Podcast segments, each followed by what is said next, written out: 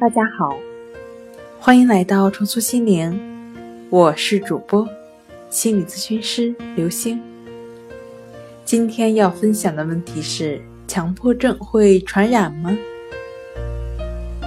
强迫症不属于传染类的疾病，所以不会传染，但其患者比较敏感，可能会心理暗示和不断关注，从而增加紧张的情绪。